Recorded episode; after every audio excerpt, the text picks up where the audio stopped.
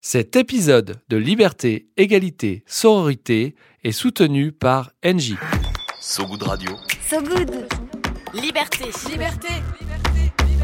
Égalité. Égalité. Sororité. Sororité. So Good Radio. So good.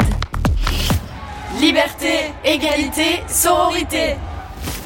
Il est ce fameux 19h au désormais familier bar de Pernod Ricard qui nous accueille comme à l'accoutumée pour cette habituelle émission en direct sur So Good Radio et Brut. Ce devant un public qu'on peut maintenant tutoyer dans une relation bien installée. Car deux fois c'est une coïncidence, trois fois c'est un rendez-vous établi. Bonsoir chez vous et devant nous. C'est donc notre troisième émission Liberté, Égalité, Sororité qui interroge les places des femmes dans les sociétés actuelles. Et oui, la grammaire n'a jamais été plus politique il convient donc de se rappeler l'importance des pluriels. Domaine varié pour discuter de la salutaire diversité après le soin lundi, la politique de l'apparence et l'apparence en politique, c'était hier mardi. Eh bien, c'est autour et autour de la tech et de l'économie numérique qu'on tente de défaire les nœuds du genre sans tirer sur le mauvais fil qui les rendrait coulants. Je sais qu'on se connaît maintenant, mais je me présente par pure mégalomanie. Je suis Marie Arquier. Bonsoir. Et là-bas, en face de vous, vous avez Lolita. Vous la connaissez également, mais je la présente par pure mégalomanie altruiste, ce qui est tout un concept finalement. Lolita Mang, qui tout à l'heure viendra nous chroniquer la mégalomanie. Voilà un concept que l'on retrouve dans les représentations qu'on se fait des géants de la tech, Lolita. Oui, bonsoir Marie. Oui, ça et le fait qu'ils sont tous euh, blancs, jeunes, hétéros et puis tous des mecs en fait. Et oui, et pourtant, on apprend quand on lit. C'est un truc qui se passe, on apprend quand on lit. Et notamment quand on lit l'excellent ouvrage d'Isabelle Collet, Les oubliés du numérique, on apprend que la distinction software-hardware vient des temps premiers de l'informatique où la machine était réservée aux hommes, hard, dur, gros bonhomme, et à la programmation était réservée aux femmes, donc soft, to do, nuage. L'informatique telle qu'on la conçoit aujourd'hui était donc tout autant une affaire de femmes. Pour discuter de la place qu'elles y occupent de nos jours et dans nos futurs, on reçoit ce soir Ingrid Zollner, bonsoir, de l'incontournable société de cybersécurité cofondée par Elena Poincet, c'est Tetris, et on reçoit euh, Caroline Chavier, fondatrice de The Alliance et cofondatrice du chapitre parisien des Meetup Women in Machine Learning and Data Science. Bonsoir. Bonsoir. Qui en acronyme donne Vous me l'avez Oui, dit, mais j'ai oublié. MLDS. Oui, MLDS, exactement. Donc bienvenue, c'est la tradition de cette ancestrale émission de trois jours que de commencer par une petite question, une réaction histoire de s'échauffer. Et on a pu lire dans la MIT Technology Review qu'un groupe d'experts en intelligence artificielle et en apprentissage automatique lance un nouveau concours de primes pour les préjugés. Ça s'inspire des primes aux bugs dans le domaine de la cybersécurité et ça invite les participants à créer des outils permettant d'identifier et d'atténuer les biais algorithmiques dans les modèles d'intelligence artificielle, des biais qui sinon mettent parfois des années à être détectés. Alors, chacune, qu'est-ce qui vous inspire ce genre d'initiative? Ingrid. Oui, bonjour à tous. En un, j'ai envie de penser à la politique des quotas. Euh, cher- chercher, chercher les biais dans la- dans l'IA, c'est un peu euh, chercher à, atteindre un, un quota dans la- dans- ou pas. Euh, en tout cas, c'est volontaire. C'est volontairement chercher euh, à, ne pas genrer. Et, euh, en deux, effectivement, euh, bah, super démarche, quoi qu'il en soit, d'essayer de, lancer une chasse à un peu tout dans l'intelligence artificielle. hein. Nous, on fait aussi euh, une chasse à bien comprendre ce qui est un bon programme, un goodware d'un malware dans, dans le cadre de la cybersécurité. Et finalement, ça permet d'accélérer, en fait. Ça permet d'accélérer l'innovation, de toujours faire des chasses à, chasse aux bugs, chasse à... Voilà. Donc, c'est que du plus pour moi. Caroline? Ce qui me plaît dans cette démarche, c'est qu'on fait appel euh, aux communautés et à différentes communautés. Donc ça peut être des associations, ça peut être des entreprises. Et en fait, souvent, en s'inspirant de ce qui se fait en fait dans la cybersécurité et notamment chez les hackers, on donne une récompense quand on identifie une faiblesse. Et là, dans le cas, ce sera des biais. Donc ça, c'est une super démarche. Alors, on va revenir hein, sur cette question des biais dans les algorithmes qui est primordiale, mais ce sera juste après la chronique de Lolita et ce sera également juste après de la musique. Et oui, on est à la radio après tout, mais qui est celle d'une pionnière grecque de la musique électronique. Nous sommes dans les années 80, c'est Lena Platonos et c'est Bloody Shadows from Afar sur So Good Radio.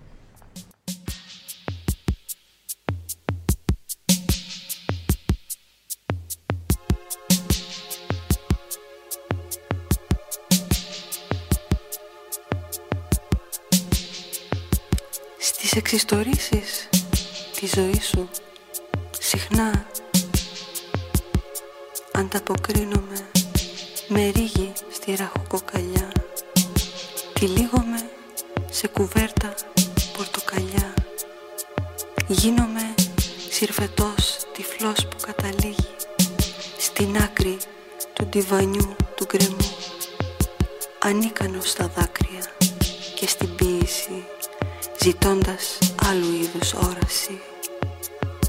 Καθώς είμαστε πια μεγάλα παιδιά που χρειάζονται πολλά δάχτυλα για να μετρήσουν τον πίσω χρόνο να βυθίσουν μακριά δάχτυλα για να αγγίξουν τον αρχικό πόνο ώστε να μπορούν να διατηρήσουν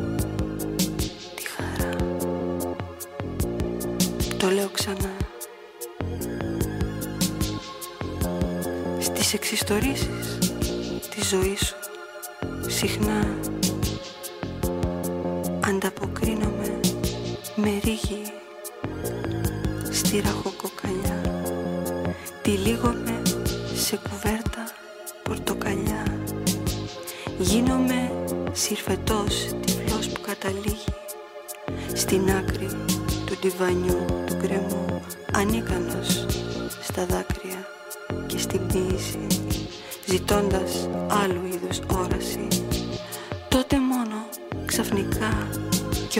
ορμητικά έρχεται η επιβίωση και με βάζει σε αναγκαστική απογείωση σε ταχύτητα αμυντική σχεδόν φωτός.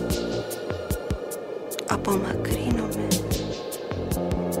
μέσα σε θόλο άπειρου ηριδισμού και έτσι σε βλέπω φίλε εμάτινη σκιά ενός ρυθμού. Είτε συμφωνείς είτε διαφωνείς είτε βρεθείς σε αφωνία. Συμπέχτη στην ίδια συγχορδία μαζί με μας επώνυμο συνθέτη ενός μεγάλου επιτραπέζιου παιχνιδιού που μερικοί το ονομάζουν ιστορία και μερικοί το ονομάζουν ιστορία So Good Radio. So Good. Liberté, égalité, sororité. De retour, nous sommes sur So Good Radio en direct de chez Pernod Ricard à Paris et c'est de la tech et des femmes dans cette dernière dont il est question ce soir. Et puis aussi dans la fiction. Où sont ces femmes de tech, Lolita? Eh bien, elles sont en prison, Marie, tout simplement. C'est la troisième fois que vous entendez cette chronique cette semaine, mais je vais me répéter, on le sait. Nos imaginaires sont influencés, construits et manipulés par les, les images pardon, que nos cerveaux consomment. Alors, pour traiter du numérique, j'aimerais qu'on fasse un petit tour du côté de la Silicon Valley. C'est ça la prison? À peu de choses près, vraiment. On va partir d'un fait d'actualité, ou plutôt d'une femme d'actualité, Elizabeth Holmes. Jeune, talentueuse et ambitieuse, elle fonde sa société Terranos en 2003 à seulement 19 ans. L'idée, elle est toute simple, révolutionner les tests sanguins. Plus besoin de piqûres ni de laboratoire, avec une seule goutte de sang prélevée sur le bout du doigt, Elizabeth Holmes promet d'obtenir des résultats fiables et, très intéressant, très peu chers. Cette promesse, évidemment, elle séduit rapidement de nombreux investisseurs, les levées de fonds de s'enchaînent et la jeune entrepreneuse devient la plus jeune milliardaire de la planète à n'avoir pas hérité de sa fortune. C'est une histoire comme les Américains en raffolent, une success story de start-up californienne, l'une des plus belles de ce début de siècle. Mais ça sent quand même la chute. hein. Ah oui, padaboum patatras, en 2015, pardon, le scandale éclate lorsque le Wall Street Journal révèle que la machine n'a jamais fonctionné. Holmes a falsifié les phases de tests inabouties pour continuer à récolter la confiance, mais surtout l'argent des investisseurs. C'est alors une mécanique impitoyable qui se met en place euh, jusqu'à la condamnation récente de la jeune femme à 11 ans de prison il y a tout juste une semaine. Et comme l'histoire était trop belle, une série a déjà été créée et diffusée sur la trajectoire d'Elizabeth Holmes. Ça s'appelle The Dropout et on écoute la bande-annonce tout de suite. Ensemble, nous allons rendre les soins accessibles à tous les malades des États-Unis. Je comprends pas comment vous pouvez assurer le travail d'un ingénieur chimiste avec un diplôme de lycée. Cette technologie ne sera prête que dans 10 ans, au moins. Votre idée est impossible. Mais continuez à apprendre, continuez à essayer. Fais-le ou ne le fais pas. Il n'y a pas d'essai. C'est Dioda. Ouais. Si c'est ce que tu veux, il faut que tu t'y consacres à fond. Jusqu'où t'es prête à aller pour réussir? Je peux pas leur donner la moindre raison de douter de moi. C'est encore très loin de marcher. Qu'est-ce qu'on va montrer à la démo? On va leur expliquer qu'on n'a pas de prototype qui fonctionne. On est d'accord. Alors moi, j'aimerais poser une question, juste une question. Bon, déjà, ok, on est bien toutes et tous d'accord, cette femme a commis un crime et la justice l'a prouvé. Mais son cas n'est-il pas emblématique du destin d'une femme dans un monde d'hommes? Non mais, enfin, qu'on se le dise, la Silicon Valley, elle a déjà connu des affaires tout aussi sombres que celle-ci, sans que la condamnation ne soit si lourde. Rappelons en 2018 quand Mark Zuckerberg comparait, au nom de son entreprise Facebook, devant le Sénat américain afin d'expliquer le siphonnage des données de dizaines de millions d'utilisateurs du réseau social à des fins de profilage puis d'influence pendant le Brexit, puis il y a toujours des puits dans cette phrase, dite de la campagne présidentielle euh, américaine de 2016. Ça va, c'était rien. Oh, c'est pas grand-chose. Notre cher Marc, en plus, s'est censure plutôt pas mal à coup de hmm, Mon écrit reviendra très vite vers vous à ce propos pour échapper aux questions difficiles. C'est trop beau d'être un homme. Lorsque le film de Social Network dépeint la manière dont Facebook s'est construit, je vous le rappelle, on entend ça. J'ai besoin de toi. Je suis là pour toi. Non, j'ai besoin de l'algorithme que tu utilises pour classer les joueurs d'échecs. Ça va, t'es sûr? On classe des filles. Tu veux dire des étudiantes? Oui. Tu crois que c'est une si bonne idée? J'ai besoin de l'algorithme. Marc. J'ai besoin de l'algorithme. Au départ, attribuons à chaque fille un capital de 1400 points. À un instant T, une fille A a un classement RA et la fille B a un classement RB. Quand deux filles s'affrontent, chacune a une probabilité de gagner qui sera fonction de son classement à l'instant T, c'est ça? Ouais. Et cette probabilité s'exprime de cette façon. Voilà comment l'une des plus grosses fortunes mondiales s'est construite sur une misogynie crasse. Et, comment et comme pardon, le dénonce la journaliste Emily Chang dans son livre Brotopia, aujourd'hui, la Silicon Valley incarne un boys club inébranlable. Peu de surprise alors que parmi tous les entrepreneurs de cette contrée dorée, le premier à tomber soit une femme. Il n'y a pas d'autres euh, exemples, Lolita, d'hommes qui sont tombés? En vrai, on peut arguer qu'il existe d'autres affaires similaires où les hommes sont mis en cause, comme celle de Martin Schre... je ne sais jamais le prononcer, Shkreli.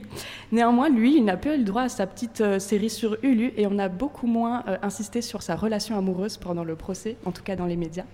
Donc je me demandais ce que vous pensiez de tout ça, Caroline Xavier et Ingrid Solner de qui, ce qui veut se jeter Ingrid Moi, j'ai envie de croire que la justice euh, s'est beaucoup tournée contre elle à cause de l'effet euh, je te fais une promesse sur ta santé. Euh, c'est pas c'est pas classer les gens sur parce que tu as mis des jolies photos de vacances à la, à la Facebook. C'est vraiment je te fais une promesse pour te soigner. Je pense que ça a joué dans le. Et peut-être le fait qu'elle avait pris beaucoup d'argent de gens très très qui ont beaucoup de pouvoir. Peut-être aussi. Caroline? J'ai vu la série et euh, en fait en ce moment il y a énormément de séries sur justement ce côté avide de la tech. Euh, il y a celle qui s'appelle We Crashed euh, autour du créateur de WeWork qui est très intéressante avec Jared Leto et Anna Tawai. Et en fait c'est plus tu mens, plus tu arrives à lever de l'argent et plus les gens te croient. Donc en fait moi ce que j'aime bien là-dedans c'est qu'en fait c'est la critique d'un système.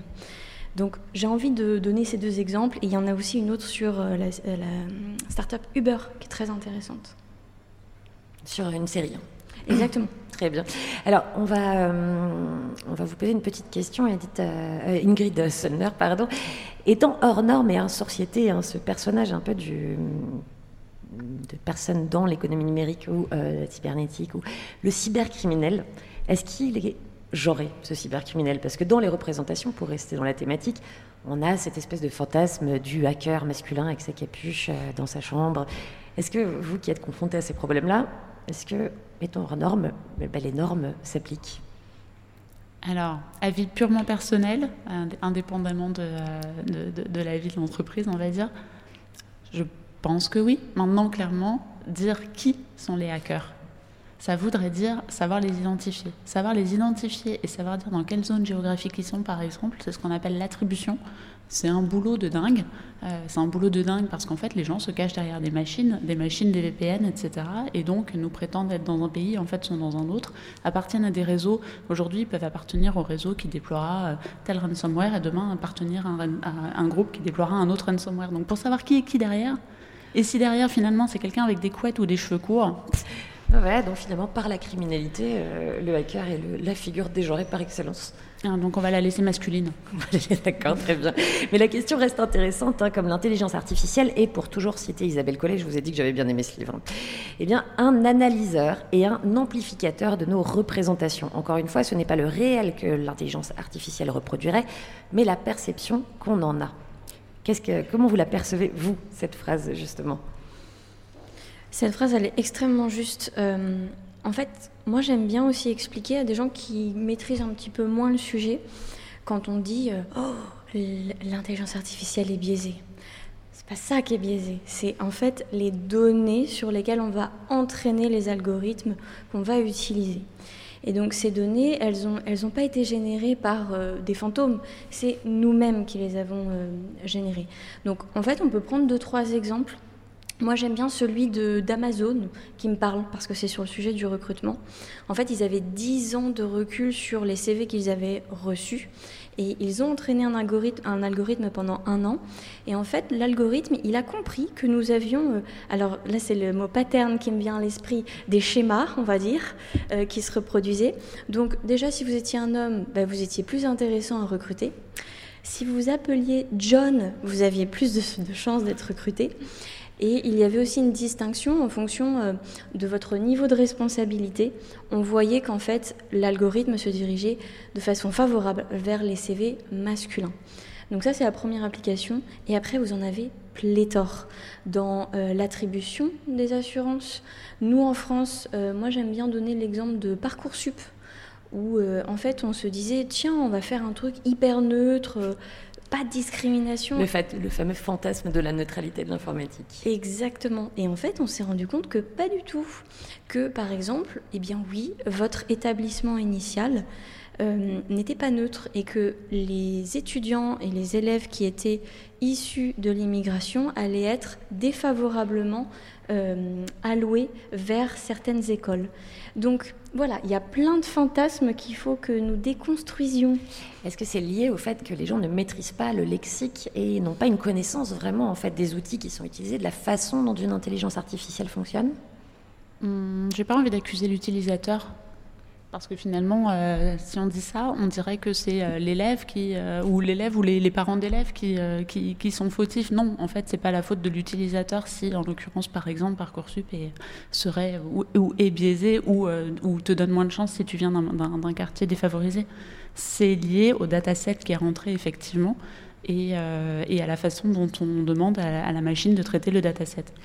Et alors, euh, justement, on l'a dit, ça s'applique à peu près dans énormément de domaines, aussi bien dans les applications euh, du quotidien que vous pouvez avoir sur un smartphone. On en donne beaucoup d'exemples, notamment la reconnaissance faciale, la reconnaissance vocale.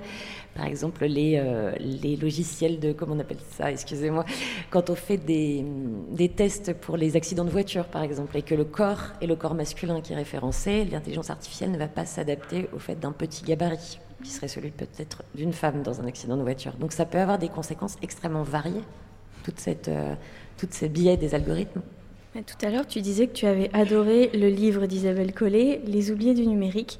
Il y en a un autre qui est une référence dans le domaine, c'est euh, un livre de Cathy O'Neill qui s'appelle Mathématiques, armes de destruction massive. Et en fait, euh, ce livre, c'est une référence parce que Ingrid a raison, on ne va pas blâmer les utilisateurs, il faut euh, de partager la connaissance avec les utilisateurs. En revanche, il faut former les concepteurs et les conceptrices des algorithmes et des outils en fait qui sont basés sur ces technologies. Ça c'est très important. Et Cathy O'Neill, elle donne plein de- plein d'exemples. Donc il y a celui euh, des euh, simulations d'accidents de voiture Merci. où effectivement en fait les mannequins qui sont dans les voitures qui vont se cracher, ce sont des mannequins avec le poids et en fait la taille d'un homme. Donc en fait, si vous faites 1m50 et 40 kg, c'est pas super bon pour vous après quand vous êtes dans la voiture. Et, euh, et moi, il y en a un que j'aime bien qui est relatif au sport. Il y a une application où quand vous allez euh, faire votre jogging, en fait, vous pouvez voir le parcours que vous faites. Et ils se sont rendus compte que les femmes n'avaient pas euh, activé la géolocalisation parce que, en fait, elles avaient la crainte d'être potentiellement agressées parce que vous pouviez voir le point de départ et le point d'arrivée, donc a priori votre domicile. Et pourquoi? Parce que l'équipe conceptrice de cette application, ben, il n'y avait que des messieurs qui, en fait, quand ils sont dans l'espace public, ça se passe plutôt bien pour eux. Alors c'est là où en fait la solution, c'est plus de diversité dans les personnes qui développent ces algorithmes. En partie, ouais. C'est une des solutions. Alors justement, comment est-ce que ça se passe chez Tetris, qui est donc cette entreprise euh, désormais internationale, on peut le dire, hein, de cybersécurité, ou à l'intérieur de Tetris, vous développez Tetris Siberia, qui est le module d'intelligence artificielle qui vise à améliorer la finesse de détection des menaces. C'est une femme qui est à la tête du développement de cette intelligence artificielle. Est-ce que c'est un choix conscient? Pourquoi? Quel est son parcours?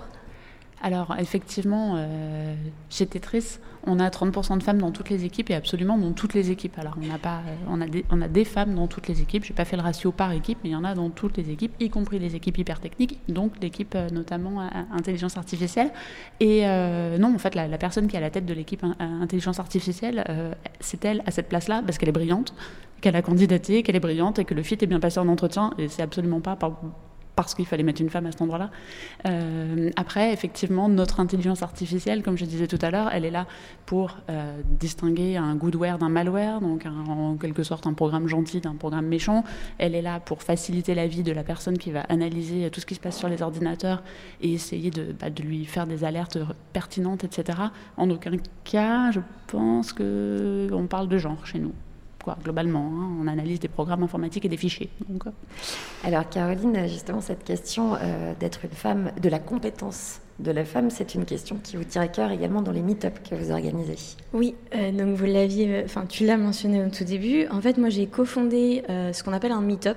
Donc c'est une plateforme sur laquelle vous pouvez vous inscrire et vous pouvez suivre des événements gratuits, c'est important de le souligner, sur plein de sujets. Donc nous, c'est sur l'intelligence artificielle. Et en fait, ça fait partie d'une association mondiale qui s'appelle donc Women in Machine Learning and Data Science. Et notre rythme, c'est à peu près tous les mois. On va organiser des présentations euh, techniques où il n'y aura que des intervenantes. Et lorsqu'il y a des euh, discussions, on va avoir une représentation mixte. Et en fait, quand on a créé ce, meet-up, bah, c'était en 2017 et c'était juste après un scandale où euh, chez Google, il y avait un ingénieur qui avait écrit 10 pages où il expliquait que les femmes étaient nulles en mathématiques et que si vous étiez euh, conservateur, vous étiez meilleur en recherche scientifique. Donc c'était franchement un très bon moment pour se lancer. Et, euh, aujourd'hui, bah, c'est quand même une communauté de 4600 membres. Demain, on se réunit, par exemple, il y, a une, il, y a, il y a une présentation. Il y en aura une sur la cybersécurité d'ailleurs. Et en fait, on avait trois objectifs. C'était permettre aux femmes de se constituer un réseau euh, parce qu'en fait, souvent, elles sont la seule ou une des deux seules femmes dans les équipes dans lesquelles elles sont. Donc, pour faire en sorte qu'elles restent, parce que c'est pas juste un petit caprice, hein, mais il y a 47% des femmes ingénieurs qui quittent euh, le secteur pendant les dix premières années de leur expérience professionnelle. Et c'est les mêmes ratios dans la recherche académique. Donc, se constituer un réseau, montrer aussi une autre image de ce qu'est le professionnel de l'intelligence artificielle, parce que souvent il y avait une association entre un genre et la compétence. Et ensuite, euh, c'était aussi partager le savoir, tout simplement. Et ce que vous avez pu constater, c'est que si au départ, le titre euh, de l'association le disant, Women étant dans le titre, au départ, vous aviez 80% de femmes et 20% d'hommes dans le public, qu'est-ce qui s'est passé ensuite? Et eh bien ensuite, euh, le bouche à oreille a fait son travail et je crois aussi que c'est euh, la qualité des intervenantes que nous avions euh, sélectionnées.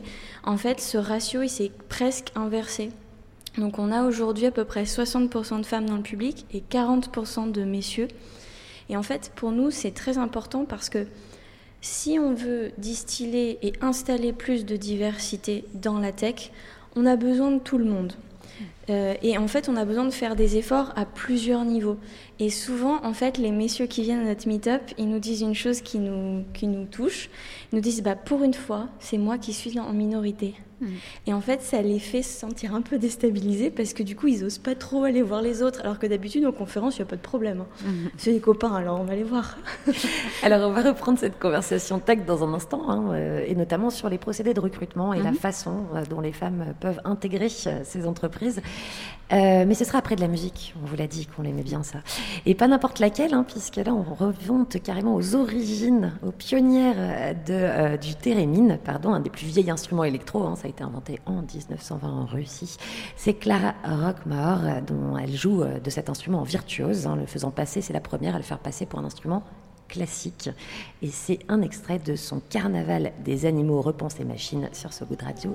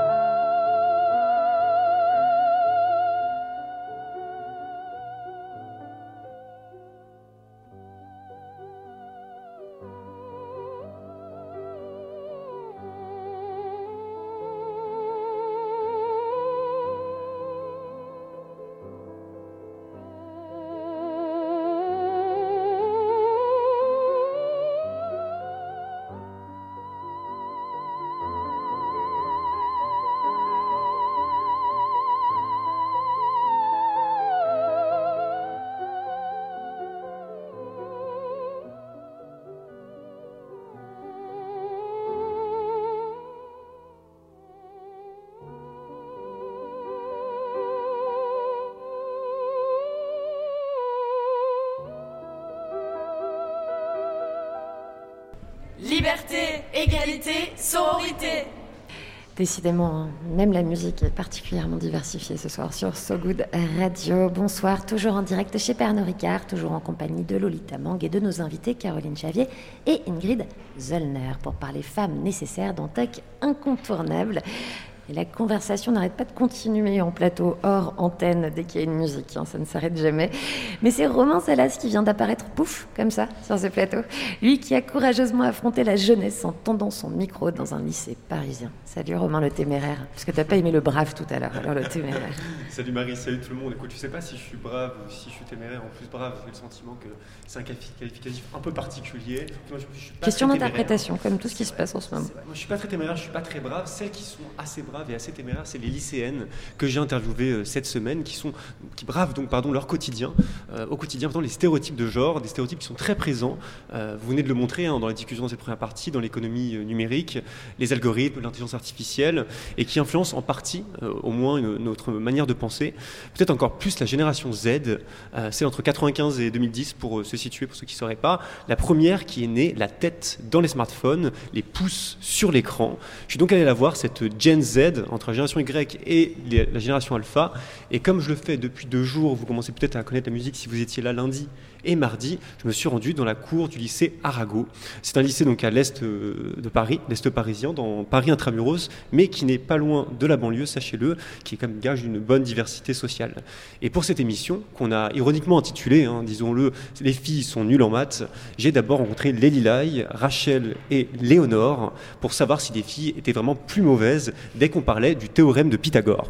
Techniquement, c'est des questions euh, sociologiques. Par exemple, quand les filles grandissent en primaire ou au collège, il y a plus une question de euh, douceur. Les filles sont plutôt attachées à la littérature, etc. Et c'est comme ça qu'on les éduque. Ça t'interpelle euh, ceux qui disent que les filles sont nulles en maths? Est-ce que tu trouves que c'est un cliché? C'est un big stéréotype. En fait, c'est juste le conditionnement social. Il n'y a absolument rien de génétique ou de physique qui fait qu'une fille serait plus nulle qu'un garçon en mathématiques. Effectivement, par exemple, notre classe, je sais que tous ceux qui font SNT et tout, C'est quoi SNT SNT c'est euh, sciences numériques et technologiques, c'est que des mecs. En sciences de l'ingénieur, sciences de l'informatique, c'est à peu près pareil, c'est beaucoup de garçons Nous, en seconde, on était dans une classe euh, avec option euh, SI. On était 9 filles dans la classe. J'avais des copines qui étaient inscrites en SI et en fait, elles avaient vu qu'elles étaient très très peu. Au final, elles ont arrêté, euh, elles ont changé de spé. C'est le serpent qui se mord la queue. quoi. Ah oui, alors pour ceux qui ne savent pas ce que c'est que SI, ça veut dire sciences de l'ingénieur. hein. Si vous avez fait bac L et que vous n'êtes pas très euh, chiffres, plutôt lettres, voilà, vous le savez. Euh, des sciences que les lycéennes parfois n'étudient plus à cause de l'effet Boys Club qui a été mentionné, insidieux, involontaire, hein, de, souvent dans les, dans les Mais Rachel, que vous avez entendu, elle, a un autre raisonnement pour expliquer la situation. Il y avait une étude qui disait que en général, un prof de maths, il avait tendance à moins donner la parole aux filles qu'aux garçons en classe. Bah, du coup, pareil, c'est l'internalisation un peu des codes où les profs, malgré eux, parce que je pense qu'il n'y a absolument rien derrière de fondé, il y a une intégration du genre, bah, les mecs sont plus forts en maths, euh, ils ont une réflexion, peut-être plus de logique, et puis les filles, elles sont un peu plus fleur bleue, littérature et tout.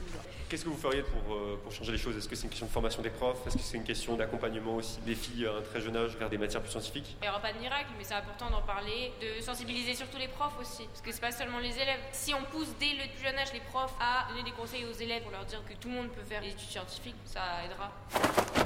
Alors si vous nous écoutez, chers professeurs de maths, de physique, chimie, de SVT, il y en a peut-être quelques-uns dans la salle, écoutez donc Rachel et Léonore et laissez pas les garçons prendre toute la lumière. La lumière, justement, il y en avait beaucoup dans le préau ce jour-là, là où j'ai rencontré trois autres lycéennes à qui j'ai posé la même question de départ. Je suis un, un petit peu tir au flanc sur les bords, je le reconnais. Est-ce que c'est vrai que les filles galèrent tant que ça en sciences? C'est faux, c'est faux. J'en suis la preuve. T'es forte en maths Oui. Et est-ce que tout ce qui est science, c'est plutôt un truc de garçon et lettres un truc de fille ou c'est un stéréotype aussi? Un peu quand même, c'est un peu euh, les lettres, un peu les filles, et sciences, un peu garçons. Bah en fait moi je suis d'accord parce que on voit par rapport aux effectifs dans les classes mais moi je suis pas d'accord parce que bah en fait on est des contre-exemples et euh, nous bah on préfère plus les sciences qu'aux lettres. Il y a quand même des filles qui sont intéressées par les sciences. Vous avez pris des spécialités, sciences de l'ingénieur, sciences d'informatique, tout ça? Non, plus euh, maths physique, maths physique et SVT. Du coup, il y a quelques filles dans ces classes-là, vous n'êtes pas très nombreuses par rapport aux garçons? Par rapport à avant, il y a beaucoup plus de filles qui se disent que je vais tenter euh, les sciences. Est-ce que vous trouvez que ça peut être un peu décourageant d'avoir autant de garçons dans des classes comme celle-ci? Non, pas du tout. Au contraire, en fait, on a envie de leur prouver qu'on est beaucoup plus forte qu'eux, du coup ça motive. C'est comme une source de motivation. Et ils sont pas intimidants aussi. hein. Après, ça dépend des filles, mais pour l'instant, enfin, dans ma classe, euh, aucun garçon ne m'intimide. Et ils en fuient en aucun choix, en aucun cas mes choix, genre. En même s'ils veulent faire les mecs plus forts que nous, bah nous on parle pas, on agit. hein. Voilà. Et oui, on parle pas, on agit. Je sais pas si vous avez la ref. Moi, j'ai dû la chercher pour trouver. Et donc, je l'ai trouvé. C'est le refrain d'un son de Jaja et Dinaz, deux rappeurs français. Est-ce que ça vous dit quelque chose? Non, non, bon, dommage. Qu'il y a un petit manque de, de, culture populaire à la table. Ces en tout cas, elles le connaissent bien, ces deux rappeurs, et elles se connaissent très bien aussi elles-mêmes. La preuve, quand on parle avenir, on voit qu'elles ont véritablement les clés du camion.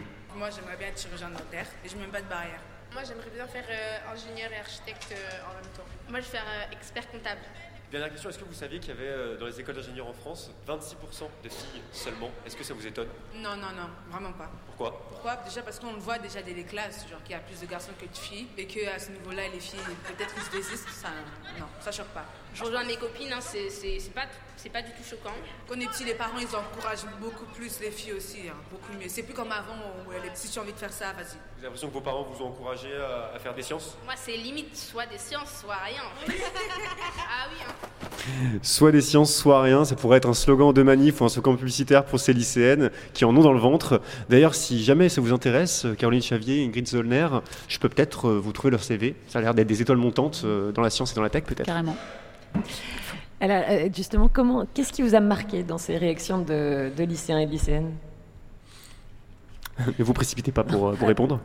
En, en fait, euh, moi, je voulais recommander un livre euh, qui, a, qui, a, été publié au, aux éditions du CNRS. Et littéralement, en fait, ça vous présente des parcours de femmes qui sont chercheuses, qui sont mathématiciennes. Et littéralement, il y a l'anecdote que vous avez récoltée au lycée Arago. Euh, donc c'est une euh, ingénieure en informatique qui est spécialiste en fait dans tout ce qui est euh, éco-responsable, qui s'appelle Anne-Cécile Orgerie. Et en fait, c'était une brute en maths et son prof, son prof lui disait hm, Tu feras une bonne prof de maths. Alors que son copain, il lui a dit Tu seras un bon ingénieur. D'où la responsabilité des professeurs dans ces situations. Quel est le titre de cet ouvrage? Parce que... Oui, alors ça s'appelle Les décodeuses du numérique. C'est un petit livre. Ça ne s'adresse pas que aux enfants. En fait, c'est aussi très pédagogique pour, pour les adultes. Très bien. Et Ingrid, qu'est-ce qui vous, vous a fait réagir dans ce qu'ont raconte, qu raconté ces lycéennes? Moi, Justement, je reviens sur le rôle des adultes. Hein. Clairement, euh, alors on a beaucoup parlé des profs, les profs, les profs. En fait, enfin, les profs, c'est des papas et des mamans en général. Et, euh, et en fait, on est tous, enfin, on a nos enfants à, à faire grandir dans, entre guillemets dans, dans, le bon sens, c'est-à-dire dans le sens de bah, fais, fais, fais là où tes talents te portent en fait. Et euh, tes talents peuvent aller aussi en sciences, ils peuvent aller ailleurs aussi, mais euh, on a un gros rôle en tant que parents. Et euh, du coup, je voulais aussi bah, mettre en avant des sociétés qui, des entreprises en fait, ou des initiatives qui permettent aux enfants d'aller vers la science, notamment une boîte qui s'appelle Digital, qui permet aux enfants d'apprendre les algorithmes, en plus sans écran. Et, et ben, ils vont dans des classes et tout ça. Et finalement, c'est absolument mixte. Et voilà, pousser les enfants d'une façon ou d'une autre. Il y a eu la fête de la science il n'y a pas longtemps, au mois d'octobre. La fête de la science dans plein d'écoles, dans plein de villes et tout ça. Et en fait, quand on va là-bas, on voit des gamins d'école primaire et on voit autant de filles que de garçons à cet âge-là. Donc après, il y a une césure qui doit se faire, qui doit avoir lieu au collège. Enfin, je n'ai pas les stats, hein, mais euh, parce qu'après, on voit bien ce qu'on dit des filles. Nous, c'est ce qu'on a constaté aussi dans nos, dans nos cercles rapprochés de lycéens. Quoi. Je vous ai vu réagir toutes les deux à la phrase « il y en a beaucoup qui se désistent ». Oui, euh, oui, parce que je vous l'ai dit tout à l'heure, euh, plus d'une femme sur deux dans la tech, donc qui a les, le bon diplôme, qui a réussi à survivre aux écoles d'ingénieurs, quitte en fait euh, ce, ce milieu-là. Et en fait, moi j'aime toujours dire, c'est pas les femmes le problème, en fait c'est le système. C'est qu'en fait elles évoluent dans des environnements hostiles où bon bah les blagues sexistes vont bon train. Et là, en tant que RH de formation, euh, mais moi j'ai toujours pensé que j'avais une responsabilité pour soutenir euh, toutes les minorités.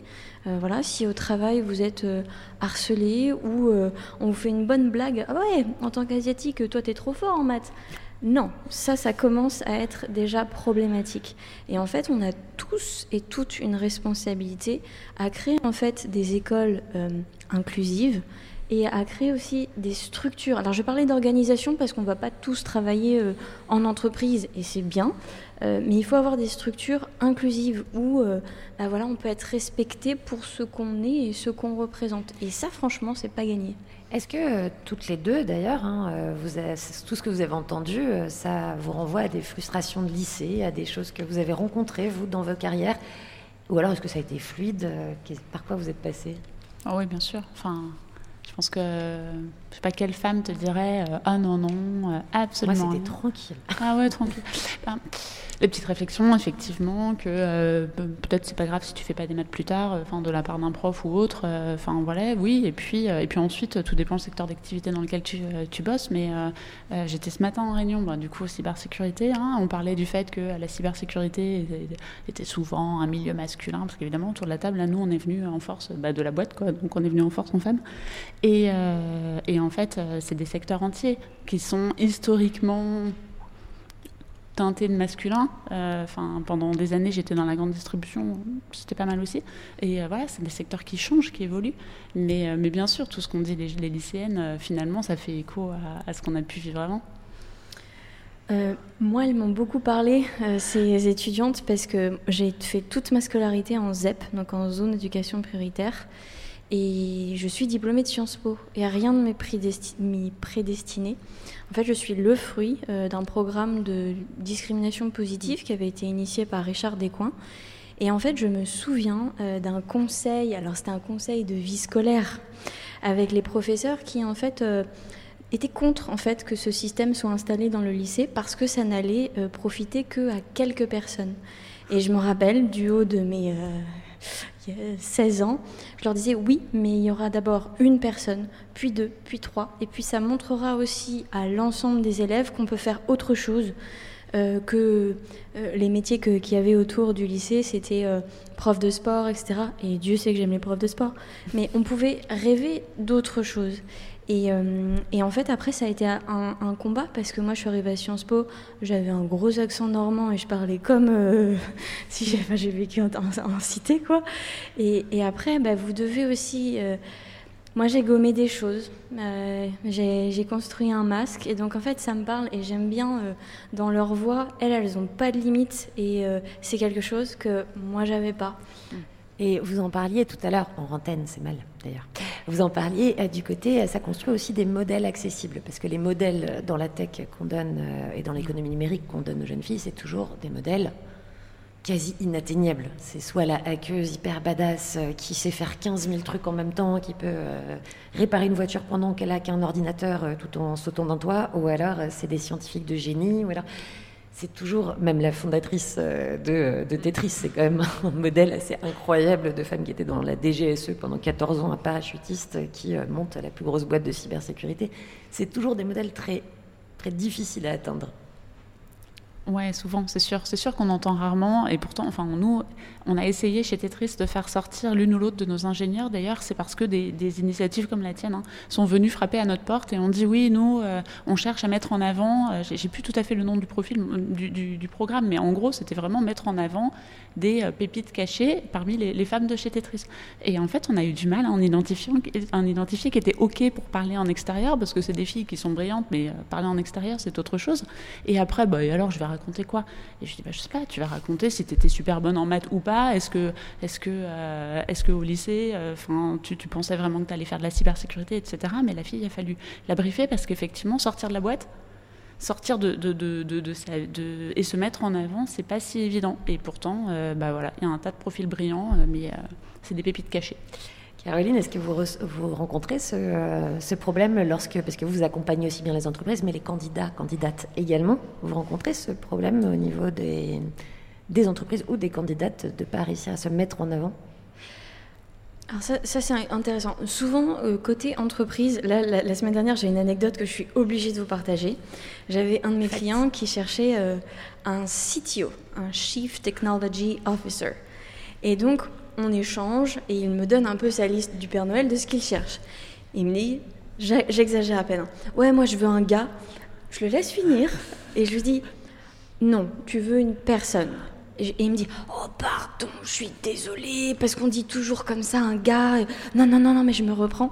Et ce qui était touchant, c'est qu'après notre discussion, euh, il m'a envoyé des références que, lui-même a lues sur le sujet, je pense pour essayer de me faire comprendre qu'en fait il était plus, plus éduqué sur le sujet qu'il ne me l'avait laissé transparaître. Et donc ça, ça peut encore arriver, mais moi je le fais de façon active. Je vais reprendre les gens sur notamment le vocabulaire parce que en fait le vocabulaire définit déjà en fait l'esprit. et après, côté candidat et candidate, en fait, euh, moi, ma spécialité, c'est d'accompagner les personnes euh, minoritaires. Donc ça peut être des femmes, des personnes non francophones, des personnes LGBT en situation de handicap, ou des hommes qui sont pas en fait dans euh, le schéma euh, hyper euh, viril ou du hacker. Donc en fait, on a souvent cette discussion-là de comment est-ce qu'en fait on se présente en entretien, comment est-ce qu'on s'assure de trouver une, une, entreprise où on va se sentir à l'aise. Et donc nous, on peut de temps en temps, alors j'aime pas trop le terme coacher, mais on peut préparer en fait notamment les personnes qui n'ont pas hyper confiance dans leur discours technique ou dans la présentation de leur projet technique à le faire avec nous d'abord et comme ça en entretien ça se passe de façon un peu plus fluide. Donc oui. Et quels sont les principaux obstacles que vous rencontrez encore avec les entreprises, des stéréotypes que vous avez encore à combattre?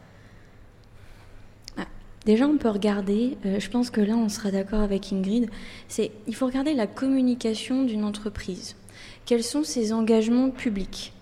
Même s'ils ne sont pas tous euh, vérifiés, le fait que ce soit accessible, ça dit quelque chose. Ensuite, il faut regarder le vocabulaire, notamment dans les offres d'emploi. Il faut regarder les personnes que vous allez rencontrer à l'occasion du processus de recrutement. Et si par exemple vous ne voyez personne qui vous ressemble, peut-être poser la question euh, Ah tiens, j'ai constaté que, est-ce que c'est normal? Et ensuite, euh, c'est aussi bah, poser des questions sur euh, bah, l'évolution de carrière dans l'entreprise. En fait, poser des questions en tant que candidat ou candidate, on ne le fait jamais suffisamment parce qu'on se sent toujours un peu évalué. Et en fait, il faut le faire pour essayer de trouver une structure qui nous correspond. Euh, donc voilà, ce serait ma réponse, être attentif et attentive aux éléments qu'une entreprise peut nous communiquer. Alors vous, chez Tetris, Ingrid Zollner, Là, il y a une grande campagne de recrutement qui a été ouverte, hein, plus de 300 mm. postes, il me semble. Euh, comment est-ce que vous abordez ce sujet-là? Est-ce que vous vous faites aider? Est-ce que c'est un sujet à l'intérieur de l'entreprise? Est-ce que c'est un sujet qu'il a depuis le début de la création de Tetris, qui remonte à 2010, il me semble? C'est ça. Et qui a été cofondé par un homme et une femme dès le départ. Donc, est-ce que ça a changé quelque chose dans une boîte de grande boîte de la tech, de la cybersécurité, d'avoir un homme et une femme à la fondation Est-ce que ça a impulsé quelque chose dans l'entreprise? Alors, c'est venu naturellement et effectivement, maintenant l'entreprise a 12 ans et pour nous, ce sont les cofondateurs et, ça tourne. Donc de là à te dire euh, de la poule ou l'œuf, euh, lequel a fait que ça tournait, et le, c'est compliqué. Par contre, clairement, euh, j'ai été triste dès le début, il y a eu à peu près 30% de femmes et finalement, en grandissant, on a maintenu ce taux. Est-ce qu'on a maintenu ce taux euh, par une politique de quota Non. On a euh, clairement, à chaque fois, comme je disais tout à l'heure d'ailleurs pour euh, la personne en charge de l'équipe Siberia par exemple, hein, il se trouve qu'on a, a heureusement des candidats et des candidates de, de, talents qui, viennent chez nous et, et que ben, on, prend, les talents qui se présentent et il se trouve qu'il y, y, y a, pas mal de femmes finalement en proportion. Qu'est-ce qu'on voit? Et là, ça fait écho à ce que tu disais, Caroline. Hein. Euh, clairement, dans les entretiens de recrutement qu'on fait, c'est un process hyper rapide. Euh, très souvent, il y a un entretien en fait pour recruter. Hein. Euh, et, en fait, dans l'entretien, on, on met direct, éventuellement un collègue, en tout cas toujours le manager de l'équipe, la RH et parfois un des deux cofondateurs ou quelqu'un d'autre, mais voilà, direct, on y va. Et comme on est plein de femmes, entre guillemets, il y a tout le temps des femmes dans l'entretien. Et du coup, le ou la candidate, bah, il, verra, il verra finalement une table représentative de, de, ce qu'est Tetris. Et, euh, et, et, bien sûr, ça joue dans la perception. Il y, avait, des études qui sont sorties aussi sur les financements des, euh, des levées de fonds, enfin, sur l'accès aux levées de fonds. Comme quoi, les femmes, bah elles arrivent, elles voient des VC, il n'y a que des hommes devant elles. Ah c'est plus compliqué de demander des fonds. Finalement, bah, j'étais triste quand tu arrives à l'entretien, bah, tu as tout le temps des femmes à un moment ou à un autre dans, dans, dans, le truc, puisque de toute façon, il y a des femmes partout. Donc, euh, donc au, moins, euh, voilà, au moins pour ce, ce type de diversité-là. Euh. Caroline, ça vous fait réagir cette, cette conception que s'il y a des femmes en face, ça va favoriser en fait le, les candidatures? Bah, La question des fonds d'investissement, elle est cruciale. parce que là, il y a le pacte parité qui a été euh, publié il y a, très, il y a quelques semaines par la French Tech. Et on voit qu'aujourd'hui, 88% des financements des startups vont à des hommes. Alors ça ne veut pas dire que les femmes sont moins bonnes, mais par exemple, on sait, la recherche nous l'a indiqué, les fonds d'investissement ne vont pas poser les mêmes questions aux créatrices d'entreprises qu'aux créateurs d'entreprises. Donc déjà, en fait, dans le premier entretien avant le financement, il y a un biais. Et ensuite, il y a un autre constat, c'est que les femmes, malines, elles ont trouvé un, contournement, c'est qu'en fait, elles s'autofinancent majoritairement.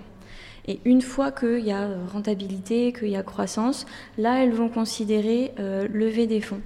Et en fait, tout ça, ça, on en revient toujours au même sujet, c'est le sujet des biais cognitifs avec lesquels on a tous grandi, que ce soit à l'école, dans nos entreprises, dans nos équipes de sport. Et je pense qu'on a tous un travail à faire de, de déconstruction. C'est-à-dire que, bah, hommes, femmes, euh, on, a, on a à peu près le même cerveau, les mêmes capacités. Et il ne faut pas l'oublier à travers sa vie. Ce qu'on dit dans lycéenne d'ailleurs. Liberté, égalité, sororité. «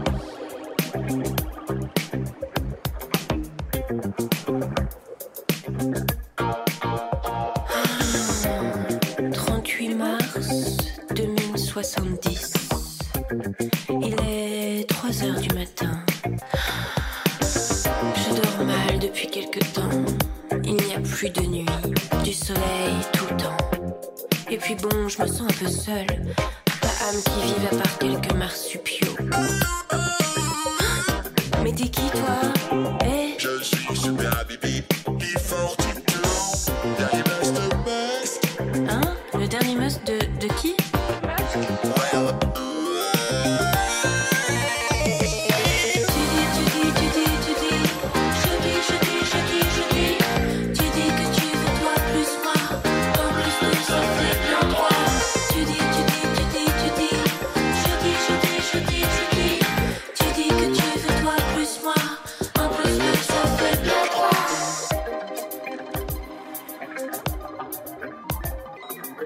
Euh,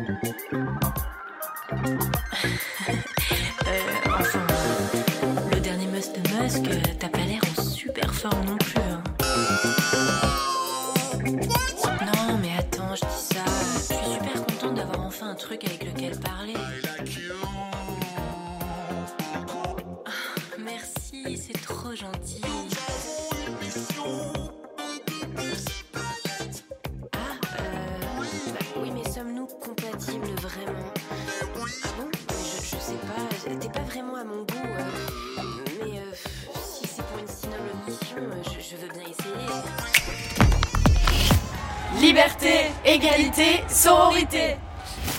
Et oui, il est l'heure. Les trains quittent la gare Saint-Lazare, dont on aperçoit les rails par-delà les vitres de Pernod Ricard, où nous sommes accueillis ce soir. C'est beau les voix, ça ouvre des perspectives de déplacement, faire bouger les rails, pourrait-on dire. Et elles nous ont aidés à le faire dans le monde encore obscur pour beaucoup de la tech. Merci à nos invités Caroline Chavier et Ingrid Zollner. Nous avons à peine commencé à gratter la surface de ces sujets d'importance capitale, mais on sait également que moustique ou pensée, quand ça commence à gratter, il est assez difficile de s'arrêter.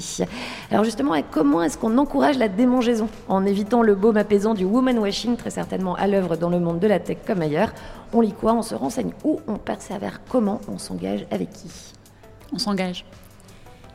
Alors avec qui on s'engage Tetris s'engage à côté de... Ouais. Ce n'est pas simplement naturel à l'intérieur de l'entreprise. En fait, c'est naturel, mais du coup, on a choisi de l'acter aussi dans nos principes. Et donc, on est devenu société à mission avec tout un axe euh, RSE euh, complet. Je ne vais pas revenir tout- sur tout ça. En tout cas, du coup, on a aussi un, volet social. Et dans le volet social, on a un- un- une partie associative. Donc, on s'engage pour des associations comme le CEF6 ou Women for Cyber.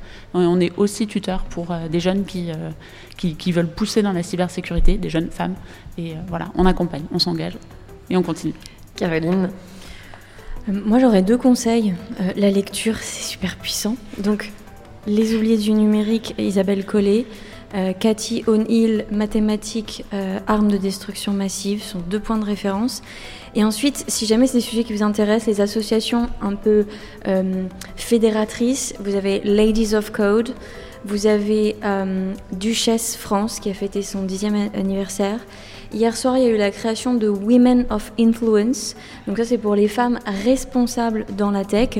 Bien entendu, Paris Women in Machine Learning and Data Science. Ingrid Zollner note. Ouais.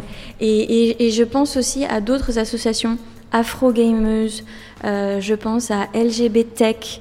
Euh, voilà, il, il faut, il faut avoir une démarche euh, inclusive et penser à tout le monde parce que en fait, c'est pas qu'un problème de femmes. Toutes les minorités ont besoin euh, d'un peu de force. Léta, il me semble que tu avais une phrase qui résumait assez le propos. C'était sur un tout autre sujet que je ne dévoilerai pas ce soir, mais on s'était dit, tant qu'on n'est pas activement inclusif, on est toujours passivement exclusif. Ou excluant plutôt. Est-ce que ça vous paraît juste? Oui. Bien résumé. Alors, est-ce que les gens, d'ailleurs, qui nous écoutent ce soir ou sur la radio ou en podcast plus tard, peuvent vous contacter? Bien sûr. Sur tous ces sujets ou tout simplement pour vous soumettre des CV ou...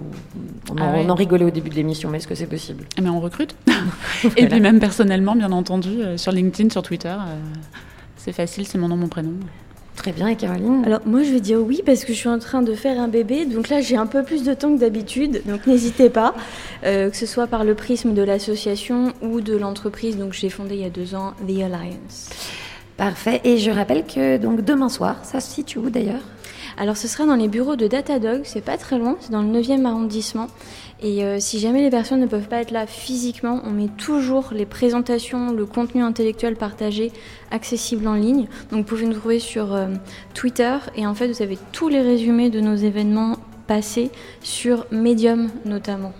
Très bien, merci beaucoup à toutes deux. Euh, nous, on continue notre voyage hein, euh, demain. Lolita, on va où et avec qui Tout à fait, on va là où on apaise les mœurs, paraît-il, et en tout cas j'espère qu'on apaisera les meufs, parce qu'on parlera de la place des femmes dans l'industrie musicale. Pour ce faire, on sera avec Aurélie Saada, que vous connaissez peut-être du groupe Brigitte ou de son film Rose, et la musicologue Hyacinthe Ravé. Merci à vous d'avoir été là euh, avec nous, avec ou sans ongles. Continuez à gratter.